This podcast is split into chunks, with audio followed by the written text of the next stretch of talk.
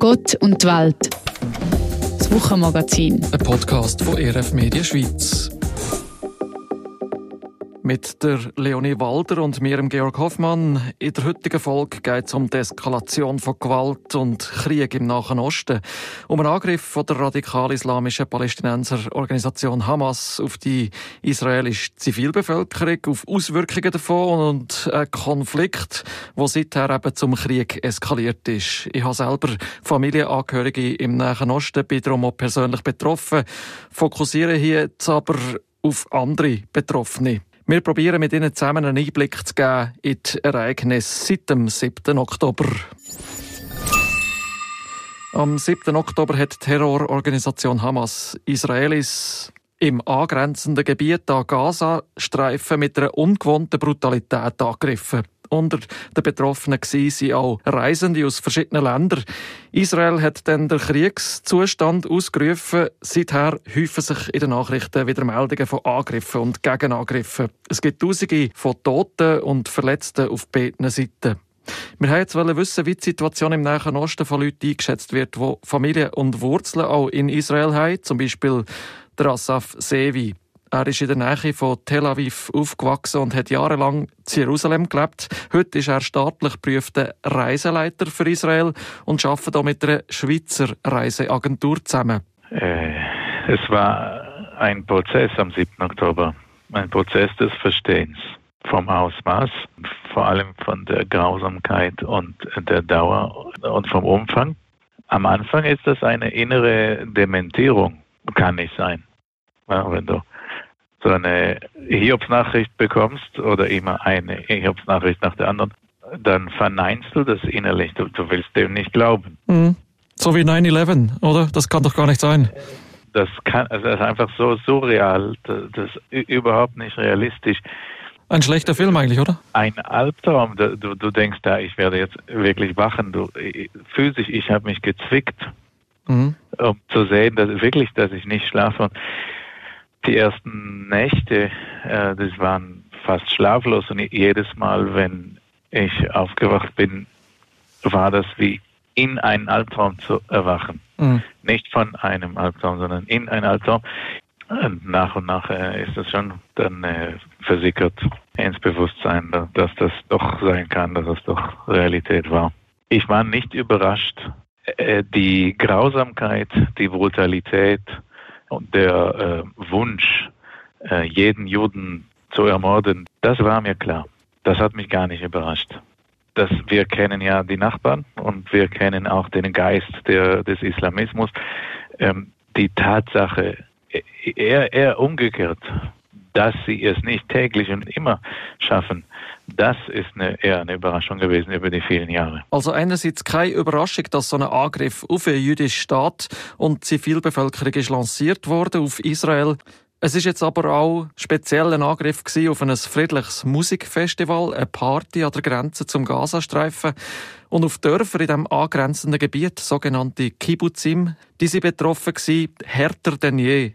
Es ist jetzt andererseits aber eben doch eine Überraschung wegen dem Ausmaß von so Terroranschlägen und vielleicht auch eine Ernüchterung, weil unter Betroffenen sind auch Christen, Muslime und andere Bevölkerungsgruppen, Leute von anderen Kulturen, die unter den Opfern mittlerweile bekannt und beklagt sind worden.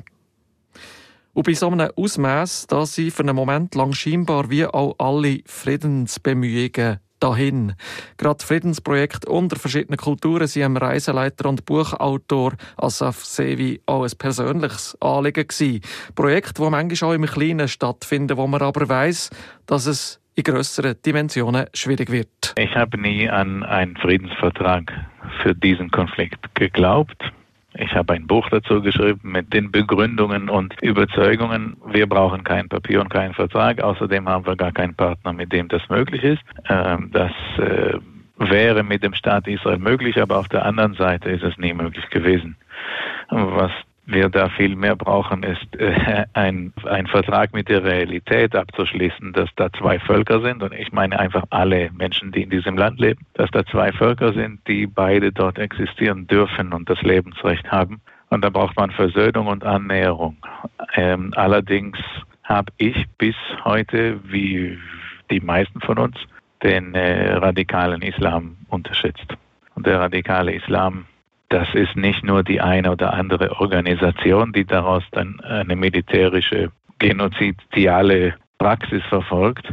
Im Grunde genommen ist das eine Radikalisierung einer gesamten Gesellschaft. Das betrifft nicht nur die Palästinenser, sie sind halt an der Speerspitze im Konflikt mit uns. Es betrifft die gesamte muslimische Welt. Erst recht die arabische und erst recht im vorderen Orient. Die Radikalisierung, die überhaupt nicht an irgendeinen Kompromiss mit Nicht-Muslimen interessiert ist oder bereit ist und nur ein Ziel sich auf die Fahne schrieb, nämlich die Rückeroberung aller Gebiete, die mal Muslime waren und die systematische Ermordung von allen Nicht-Muslimen drauf oder ihre Vertreibung oder beides. Und das äh, bedeutet, dass man mit solchen Gedanken gut da gibt es absolut keine Möglichkeit in Richtung äh, Frieden oder ansatzweise. Im Kleinen scheint aber so etwas wie eine Koexistenz, ein friedliches Nebeneinander von verschiedenen Kulturen schon mal möglich gewesen zu sein. Es gibt ja Ortschaften in Israel, wo Juden, Muslime, Christen und weitere Kulturen nachbarschaftlich miteinander oder zumindest nebeneinander leben. Ist eine Begegnung im Kleinen also zuerst mal wichtig? Ja, das ist auf jeden Fall eine Praxis lebensrelevante Richtung. Ich würde sagen, wenn ich gefragt werde, wann wird Frieden möglich sein, dann schaue ich auf die Kindergeneration. Ja, weil mit den Generationen, mit den aktuellen Generationen, jeder, der heute 20 ist, das ist, es wird nicht mehr möglich sein. Auf der arabischen Seite. Es ist nicht möglich. Wenn du siehst, was sie jetzt durchmachen, welche Prozesse, die psychisch dann und gesellschaftlich, ähm, wo sie sich befinden und wo es hingeht, nein, das ist verloren. Aber die Jüngeren, die jetzt zum Kindergarten gehen und zur Grundschule, die werden ja in, in kampfverwandte Alter werden sie ja erst in 15 oder 20 Jahren kommen. Mhm. Entscheidend ist die Bildung. Indoktrinierung Wenn, auch. Ja, auf jeden Fall. Bildung und Erziehung. Mhm. Ähm, ich weiß nicht, ob du es gehört hast oder nicht. Es gab zwei Telefongespräche aus Handys äh, von äh, Mordattentä von Attentätern, von ah, Hamas. Äh, ja, mit Eltern, ja. Ja, ein Anruf ging an Eltern und die Eltern freuen sich, die sind ja glücklich ja. darüber, dass der Junge stolz erzählt, er hat jetzt zehn Juden ermordet und äh, das Blut, äh, er, er, er, ruft gerade vom Handy einer Jüdin an und die hat er eben dann abgemurkst und das Blut ist auf seiner Hand und auch die Mutter und Vater sind überglücklich. Mhm. Äh, mit solchen Werten, es geht um Werte letzten Endes, mit solchen Werten ist äh, auch der Frieden nicht im Kleinen möglich und der Junge, der jetzt vielleicht 20 ist oder 25, der hat ja nie Kontakt mit Juden gehabt und er lebt von eingeimpften Legenden, bösen Legenden. Ich gebe dir ein Beispiel. Jemand, der in Gaza aufgewachsen ist, erzählte, sie unterrichten schon vom Kindergarten an, ja, Juden haben in der Tat drei Beine und sie verstecken das dritte. Hm. Und eine Frau, ähm, die ähm, in London lebt, Vater aus Gaza, Mutter aus äh, Ägypten. Ihre Mutter erzählte ihr schon im Schulalter im Supermarkt, nimm die kleinen Gurken nicht. Die haben bestimmt Juden gezüchtet und die haben Krebs reingetan. Oh. Ja, also mhm. der Bildungsstand ist miserabel. Mhm. Wie kann man Krebs irgendwo hin tun? Ja? Mhm. Und das, äh, die, die, sie war schon zwölf, erzählt sie, und äh, sagte, ja, aber wie kann man den Krebs in Gurken reintun? Das geht doch gar nicht. Mhm. Dann sagte die Mutter, ja doch, Juden können alles. Mhm. Da vermischen sich ja äh, tief antisemitische alte Tradition aus Europa mit äh, politischen, mit dem Gemenge und dann noch zusammen mit dem heiligen Dschihad. Mhm. Äh, da ist es verloren. Das, da, da wirst du niemals das rausnehmen können. Mhm. Auch nicht im Kleinen. Das hilft nicht. Das kann sein, dass du vielleicht ein Begegnungsprojekt förderst, dann drehst du dich um und das Messer ist in deinem Rücken. Und im Moment sind Israelis und Juden auf der ganzen Welt wieder einem Antisemitismus ausgesetzt. Einem islamistisch motivierten Antisemitismus und einem globalen, latenten, ja lang unterschwelligen Antisemitismus, wo jetzt wieder an die Oberfläche kommt. Braucht es da Friedensstifter von außen? Wie steht es denn um die Vereinten Nationen? UNO, wo sich doch genau das auf die Flagge schreiben. und was jetzt heißt, dass vielleicht eine UNO-Pufferzone eine Lösung wäre für Gaza. Die Vereinten Nationen haben ihre Legitimation in unseren Augen verloren. Die UN war nie ein neutrales Gremium für Israel. Wir haben 57 Staaten, die muslimisch sind. Das ist der einzige große Block, der sich als Block in der Vollversammlung benimmt und verhält in den Abstimmungen. Die UN sind automatisch im Nahostkonflikt gegen Israel. Das funktioniert einfach nicht. Und wenn du dann von Russland mit einbeziehst und die ähm, Mitgliedschaft des Irans im Menschenrechtsrat, das ist äh, schlechter als ein schlechter Witz. Das ist nicht möglich. Die letzte UN-Resolution vom Freitag ruft zur humanitären sofortigen Feuerpause auf, erwähnt nicht in einem Wort die Hamas, erwähnt nicht in einem Wort das Massaker, das diesen Krieg verursacht hat, erwähnt nicht in einem Wort eine Forderung von der Freilassung von Entführten inklusive Kindern. Äh, die einzige Erwähnung von überhaupt Massaker vom Mordüberfall am 7. Oktober ist indirekt und der heißt, wir bedauern Opfer auf beiden Seiten. Fertig. Mhm. Das heißt, die UN hat ihre historische Rolle eigentlich nie wirklich erfüllen können und sie wird, denke ich, überhaupt nicht mehr zukunftsrelevant sein. Bestimmt nicht in dem Konflikt. Ja, wie kann er denn zur Aufklärung, Bildung und Friedensförderung beitragen, selber beitragen? Das habe ich der Autor und Tourguide Asaf Sevi schließlich gefragt. Wo sieht er noch Lösungsansätze, wo er doch immer wieder mit Reisenden vor Ort alles und alle Seiten geht, anschauen? Es gibt keinen Ersatz für Selbstsehen mit eigenen Augen, aber das Publikum, das wir, unsere Kundschaft, äh, das wir erreichen können, das sind im Normalfall Schweizer, nicht jüdische, nicht muslimische, sondern christliche bis säkulare, überwiegend christliche Schweizer. Das ist unser Markt auf, äh, mit Israel reisen. Und da ist die Frage, was das bringt. Es, es bringt die Möglichkeit, ein eigenes Bild für einen Außenstehenden zu machen. Ähm, das hat null, null äh, Einfluss auf die palästinensische oder muslimische Gesellschaft irgendwo. Auch wenn wir mit palästinensischen Hotels und Guides und Busfirmen zusammenarbeiten, dann hilft es ihnen äh, mit Sicherheit wirtschaftlich und menschlich, aber auf die gesamte Gesellschaft ist überhaupt kein Einfluss. Die Werte einer Gesellschaft, die ändern sich von innen die können sich nur von innen ändern. Man kann nur aufhören, seine Kinder zu Hass und äh, Blutvergießen oder gewaltverherrlichend erziehen, selbst wenn die Gesellschaft einen Prozess von innen durchmacht. Wir von außen können überhaupt nicht helfen. Nicht als Firma, nicht als Tourismusbranche, nicht als Israel, nicht als UN. Die mhm. gesamte muslimische Gesellschaft steckt irgendwo 400 Jahre zurück, denke ich, vor mhm. der Aufklärung. Die sind die einzigen, die da durch diesen Prozess aus können, selbst. Bis dahin müssen wir, denke ich, ähm, realistisch bleiben, uns keine Illusion machen und Stärke zeigen, leider ohne eine Nacht etwas zu verschlafen. Drassaf Sevi schafft als Reiseleiter bei Kultur, einem Reiseveranstalter aus Winterthur. Und Israelreisen bedeutet da eins der Hauptstandbeine. Viele christliche Pilgerreisende und sonst interessierte Touristen gehen unter anderem mit Kultur auf Israel, um sich mit dem Land der Bibel auseinanderzusetzen, um selber quasi auf den Spuren von Jesus unterwegs zu sein oder einfach einmal zum Sonnentanken und Meer geniessen. Die Eskalation im Nahen Osten hat einen grossen Einfluss auf die Tourismusbranche. Leonie Walder hat mit der Simon Sidiki darüber geredet. Sie ist in Geschäftsleitung von Kulturferienreisen. Ich habe via Medien erfahren, ich weiß, wo da so Push-Nachrichten gekommen sind.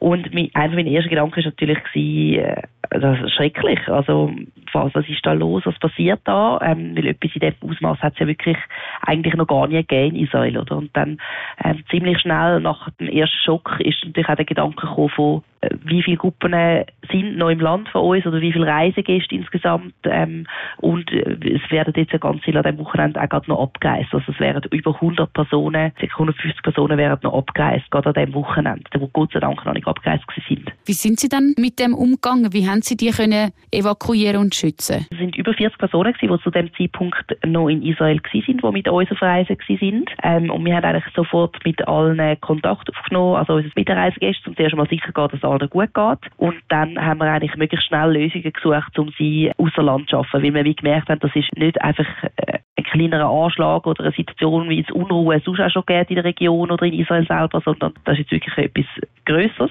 Und wir haben dann da auch gesagt, wir, wir warten jetzt nicht darauf, bis EDA mit äh, vielleicht ersten Evakuierungsflügen oder ähnlichem aufwartet, was sie dann auch Tage später gemacht haben, sondern wir haben gesagt, wir tun da gerade von uns aus die Leute in Sicherheit bringen und haben es dann über verschiedene Grenzübergänge nach Jordanien gebracht in kleinen Reisebussen oder in Taxis haben wir die auf sicherem Weg dann auf Jordanien gebracht und von dort haben wir sie dann auf Flüge gebucht zurück in die Schweiz. Das heisst, wir haben in relativ sehr kurzer Zeit haben wir eigentlich alle Reisegäste wieder zurück in die Schweiz gehabt. Was haben die Reisenden, die dann zurückgekommen sind, wo sie alle haben können sicher evakuieren, was haben die von dieser Zeit erzählt? Je nachdem auch, wo die Leute waren, haben sie es ein bisschen unterschiedlich erlebt. Eine Familie, die wir auch noch, ich gerade auch noch persönlich kenne, die zu dem Zeitpunkt, also zwei Familien eigentlich, die zusammen unterwegs sind in Israel, die sind gerade am Abend vorher, spät am Abend Abend gelandet vor dem Angriff. Und die sind wirklich durch Jerusalem am Schlendern gewesen, wo sie Raketenalarm gehört haben. Und äh, dachten, hey, das ist irgendwie komisch, sind dann mal zu ihrer Unterkunft gegangen und äh, haben dort äh, das Check-in anfangen machen sozusagen. Und die haben ihnen gesagt, eben, sie sollen unbedingt in der Unterkunft bleiben, das ist, glaube ich, etwas Ernstes. Ähm, da, eben, das ist gerade unwillkürlich nach diesem ersten Angriff gewesen, wo Israel selber noch so ein bisschen der Schockstarre war, nicht recht gewusst was das ist. Und die haben dann schon gemerkt, hey, da ist irgendetwas wirklich Merkwürdiges in der Luft und wir wollen wirklich schnell das Land wieder verlassen sind dann sehr froh gewesen, dass sie dann wieder haben können via Jordanien ausreisen. Genau. Wir haben aber auch Reise Gestern eine andere Familie, die sind zu dem Zeitpunkt am Toten Meer gewesen. Und die haben mir sehr schwer können überzeugen, um ihre Ferien abbrechen. Was auch verständlich natürlich ist, aber, äh, in dieser Situation natürlich dann klar nicht unsere Empfehlung ist, um jetzt da weiter im Land zu bleiben. Die meisten Reisegäste sind natürlich einfach glücklich dass wir mit ihnen so schnell Kontakt aufgenommen haben, dass sie gewusst haben, da, da ist jemand, der für uns. In dem Moment, wo man eh schon ja, sehr verschrickt, wenn man in der Ferien plötzlich in einem Krieg landet, oder das wünscht man ja niemandem. Sie haben vorher gesagt, Sie sind ja schon sehr lange äh, in Israel unterwegs als Reiseveranstalter. Sie kennen sich aus, Sie kennen auch viele Leute vor Ort und wie sieht das jetzt aus? Welche Hoffnungen hat man jetzt gleich noch in dieser ganzen Situation? Dass bald wieder Ruhe einkehrt. Frieden ist ähm, leider im Nahen Osten ja ein ganz grosses Wort, wo man ja schon seit vielen Jahren darauf hofft, aber es leider noch nie ganz so wirklich eintreten ist. Aber das wäre natürlich das Schönste, oder? Wenn wirklich die Frieden einkehren, auch für beide Seiten, die im Konflikt beteiligt sind, die jetzt ja auch leiden, äh, dass wirklich für die Menschen vor Ort Ruhe einkehren wieder. Das ist unsere grosse Hoffnung. Und dass wir natürlich dann auch wieder dürfen und können Reisen durchführen in das extrem spannende kleine Land, das so viel bietet. Das ist sicher unsere Hoffnung. Jetzt primär natürlich zuerst einmal wieder Ruhe und Frieden für, für, die Menschen vor Ort. Oder wir haben ganz viele Menschen, die wir kennen, die in Israel leben.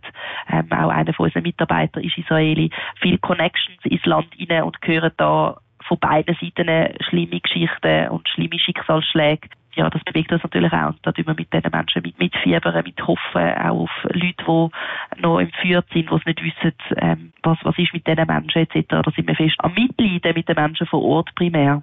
Können Sie als Reiseunternehmen jetzt, ist, da gibt es überhaupt Möglichkeiten, wo Sie sagen, da können wir auch etwas dazu beitragen, dass irgendwie Frieden, Versöhnung oder einfach Ruhe in das Land hineinkommt, in den Ort? Das ist etwas, was wir uns allgemein fest wünschen, dass wir da einen kleinen Beitrag dazu leisten.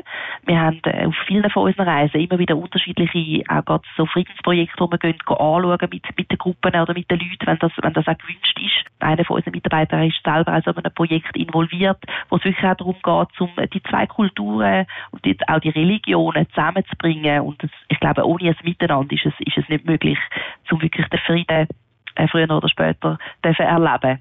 Und so probieren wir das, dass wir eigentlich unseren Gruppen und Reisenden vor Ort so ein bisschen probieren, die Augen öffnen für beide Seiten, für beide Interessen, für beide Anliegen von beiden Seiten und so auch probieren, den Dialog zu fördern. Aber uns ist natürlich bewusst, als Reiseveranstalter ähm, sind wir jetzt sicher nicht der große Friedensbringer primär, aber wir wünschen uns schon, dass wir da auch einen, einen kleinen Beitrag leisten. Und wir hören immer wieder von Reisegästen, wenn sie dann in Israel mal gewesen sind, dass wenn sie es vor Ort gesehen haben, dass es einfach viel greifbarer wird, auch Sachen, die man in den Medien so schließt, merkt man, wie plötzlich, wenn man mal im Land ist, hey, das ist vielleicht eigentlich ein bisschen anders. Und da gibt es so viele Menschen, die so ein friedliches, schönes Miteinander auch schon leben, schon heute und schon seit vielen Jahren. So viel auch arabische Israelis, so viel auch Israelis, die äh, mit Arabern und Muslimen zusammenarbeiten und zusammen leben und Alltag teilen. Und das ist sehr begeisternd zu sehen. Die Reiseanbieterin Kultur ist nicht das einzige Schweizer Unternehmen, das in Israel aktiv ist. Die Familie Oppliger aus der Schweiz ist seit zehn Jahren in Israel daheim. Sie haben Israel zur Wahlheimat gemacht und arbeiten dort integrativ mit einer christlich prägten Sozialunternehmung. Da werden Opfer aus Menschenhandel in Jobprogramme integriert. Und es arbeiten Leute aus verschiedenen Kulturen zusammen dort. Zudem wird man ökologisch arbeiten und stellt Produkte aus recycelbarem Material her. Wir haben den Familienvater und Firmenmitgründer Matthias Oppliger telefonisch zu Kapstadt, Südafrika, erreicht. Dort hat die Familie Oppliger unabhängig vom Krieg eine Reise hingemacht und ist schon vor Kriegsausbruch dort gewesen. Jetzt ist es so, dass sie gegenwärtig nicht auf Israel zurück einreisen können wie der Matthias Oppliger im Gespräch mit der Leonie Walder schildert. Ich habe gerade äh, ein paar Tage vorher meinen 50. Geburtstag gefeiert, hier in Kapstadt, Südafrika.